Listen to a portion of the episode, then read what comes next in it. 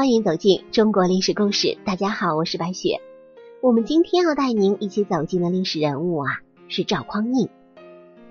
想我们堂堂中华几千年的历史，从来不缺野心家，更不缺阴谋论。中国历史上一共出现过八十三个王朝，诞生过五百五十九位帝王。我们单从这个数字来看，便不难想象这几千年间到底发生了多少不为人知的秘密。比如说啊，影视题材屡屡用到的康熙朝的九王夺嫡便是如此。然而啊，要说到顶级的皇位更迭之谜，我想宋朝初年的两大谜案是不得不提的。其一就是金贵之盟，其二就是复生烛影。因为这两个谜，直接造就了史上最冤的冤大头帝王宋太宗。后世史学家，包括野史家，总是喜欢用金贵之盟和抚生烛影两个历史谜题大加渲染，这在宋朝就已经是毫不避讳了。然而，这两个谜题加在一块儿，本身就是一个伪命题，可阴谋家们却总是能够附会牵强的。将两件事情合在一起，然后证明赵光义干掉了他的哥哥。但事实真的如此吗？开宝九年，也就是公元九七六年十月二十日的夜里，北宋开国皇帝太祖赵匡胤在万岁殿驾崩，年纪刚刚满五十。太祖的死讯传出之后，举国哗然，街头巷尾议论纷纷。按理说啊，死亡是人生最终而且是唯一的归宿。无论你是位列九五之尊、荣耀无比的帝王，还是沿街乞讨、吃上顿愁下顿的犀利哥，大限只要到了，都要到阎王爷那签到。这本是人生在世极为难得的，却也是最公平的一件事儿。宋太祖亡于五十岁英年，死前身体健壮。殒命那天上半夜还是好好的，下半夜却一睡不醒。按今人的理解，就是猝死。在没有三高病状概念的中古时代，人均寿命都不长，五十岁死去或许也不算早逝。那么，这起看似正常的死亡，为何会引发如此多的关注呢？在当时乃至后世，有如此多的流言蜚语。和猜疑揣度呢？关于赵匡胤之死，《宋史·太祖本纪》只有寥寥两句话，可谓是惜墨如金。其一是说啊，帝崩于万岁殿，年五十；那么第二种说法是受命于杜太后，传位于太宗。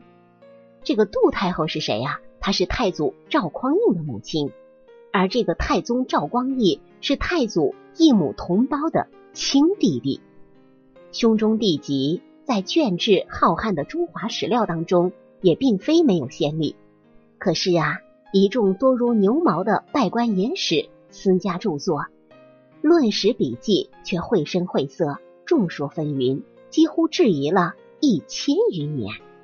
当时以及后世的学者对这件事儿都是不依不饶，极力搜寻这个事件当中的蛛丝马迹。让这桩早已盖棺定论的死亡事件更显得迷雾重重、波谲云诡。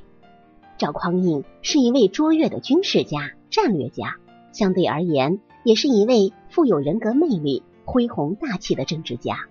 虽然他的江山得来似乎有点不够光明正大，有乘人之危的嫌疑，可是他善待功臣，礼遇后周旧妻，与民生息，倡导文教。尊重读书人，首创言武修文的文官制度，至今啊仍具有现实意义。相对于五代十国时期各割据政权轮番登台唱戏的混乱局面，立国十六年后，北宋逐渐恢复战争的创伤，社会繁荣，人民也是安居乐业。他理所当然的受到当时社会各阶层的广泛拥戴。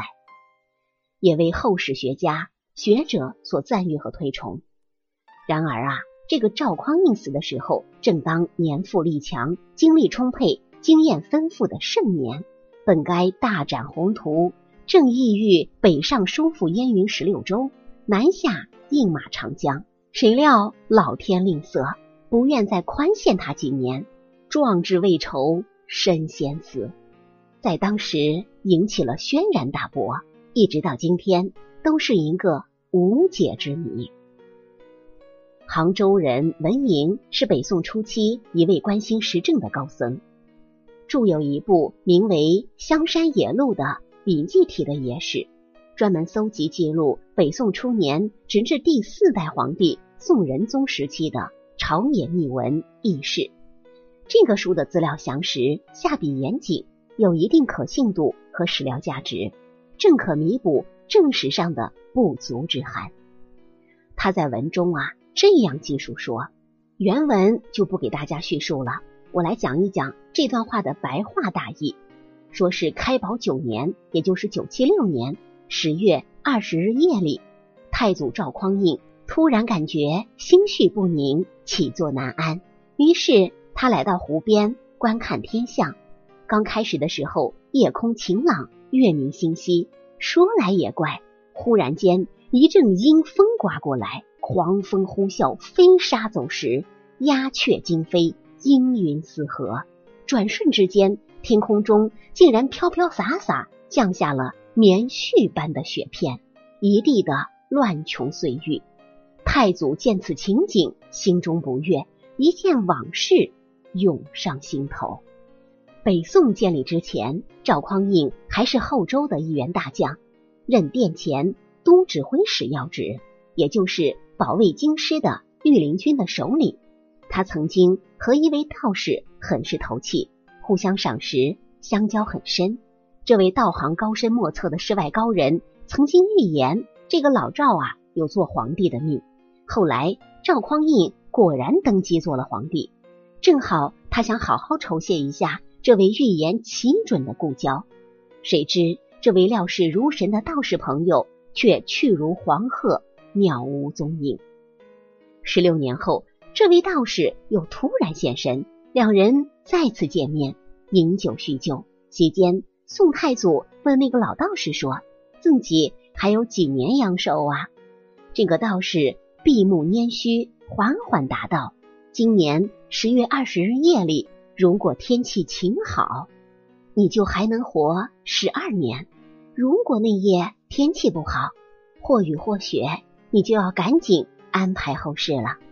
看着阴霾四起，天气刹那间由好变坏，雪粒骤降，实非祥瑞之兆。一种不祥的预感充满心头。宋太祖匆匆返回万岁殿，召来弟弟光义，在殿里对酌压惊。这酒啊，喝得倒也痛快。可是忽然，宋太祖睁大双眼，指着光义，似乎有话要说。赵光义将宦官、宫女通通赶出殿去，或许是兄弟二人有要紧话说吧，需要避人耳目。退避守候在殿外的人们远远观望，但见屏风之后烛光摇曳，人影散乱，恍惚迷离，影影绰绰的看到光义时不时离席，做出谦让不能胜任的推却姿态。他步履蹒跚，好似喝醉酒。步态不稳的样子。